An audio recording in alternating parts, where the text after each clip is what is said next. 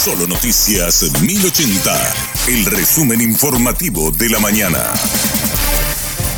Hola, soy Susana Arevalo y este es el resumen informativo de la mañana. El cuerpito de una recién nacida fue encontrado en el vertedero municipal de San Ignacio Misiones. La fiscal Teresa Martínez indicó que la investigación busca determinar de dónde provino la mochila en la que estaba el pequeño cuerpo. Asfixia por estrangulamiento, fue estrangulada con una ropa interior a tal punto de que eh, quebró las vértebras del bebé, ¿verdad? Aparte de la asfixia también se ve que utilizó mucha fuerza, ¿verdad? Estaba viva la bebé en el momento del hecho. Y en realidad es, como le digo, es algo que conmociona a la ciudadanía. Estamos hablando de un homicidio. Eh, una bebé que nació, como le digo, eh, fue posterior a su nacimiento. Tiene aproximadamente 24 horas de vida la bebé tenía.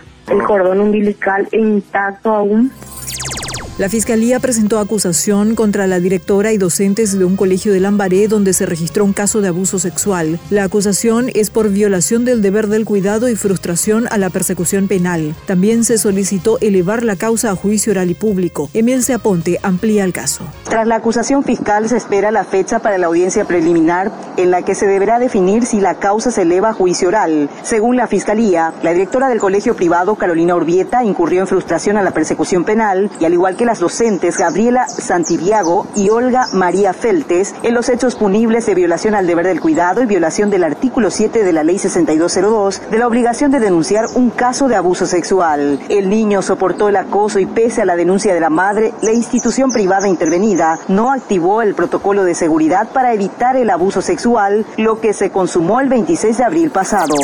Hoy continúa el proceso de selección del próximo fiscal general del Estado. El Consejo de la Magistratura se reunirá esta tarde a las 17 horas para establecer el calendario de audiencias públicas para los 53 postulantes. También se definirán los ejes temáticos que deben ser desarrollados, los horarios y el lugar donde se realizarán. Asimismo, se definirán fechas, horarios y lugares de los exámenes de conocimientos generales y específicos.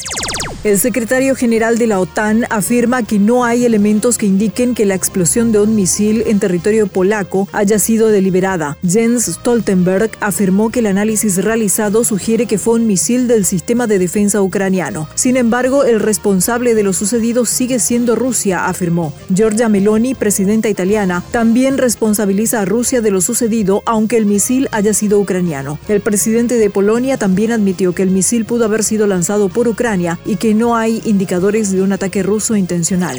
Hasta aquí el resumen informativo de la mañana. Que tengas muy buen resto de jornada. La información del día aquí, en Solo Noticias 1080.